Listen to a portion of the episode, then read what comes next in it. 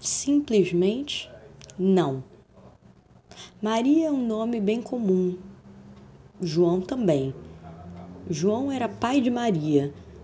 João era máquina de dizer sim.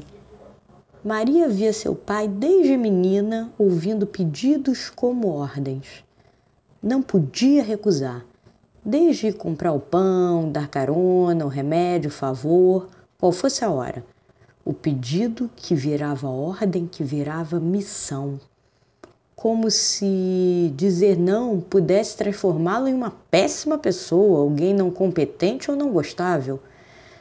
E como Maria se achava tão longe de ser parecida com Regina, a mãe, entendeu pela lógica que era parecida então com o pai. E se era parecida com o pai, como era a mesma fórmula para alguém gostar da gente?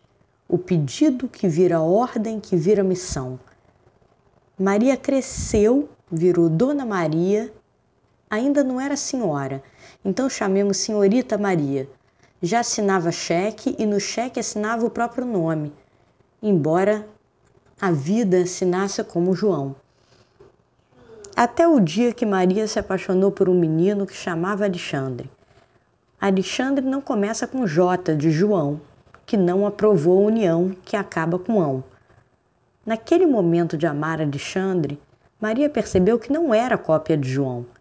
Sabia coisas que queria e que o pai não.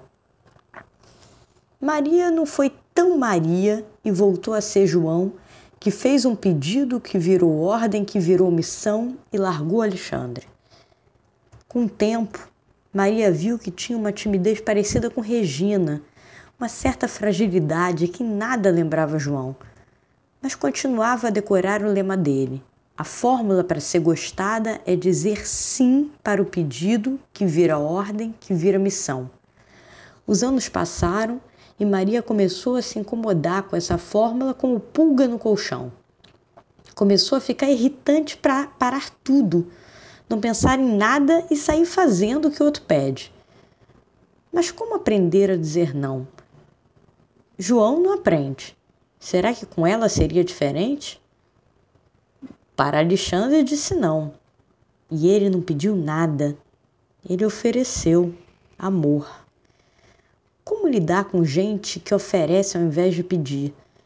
Ele gostou dela porque ela não disse sim nem não, ela disse talvez com o olho.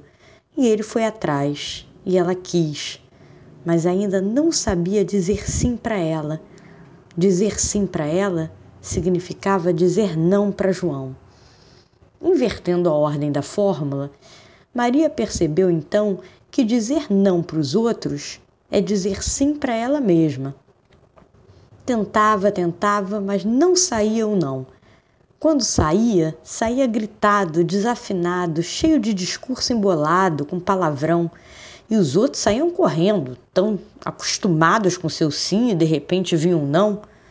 Maria não sabia como fazer, mas sabia que cada vez que conseguia simplesmente dizer não, ponto final, um ar entrava e ela respirava aliviada.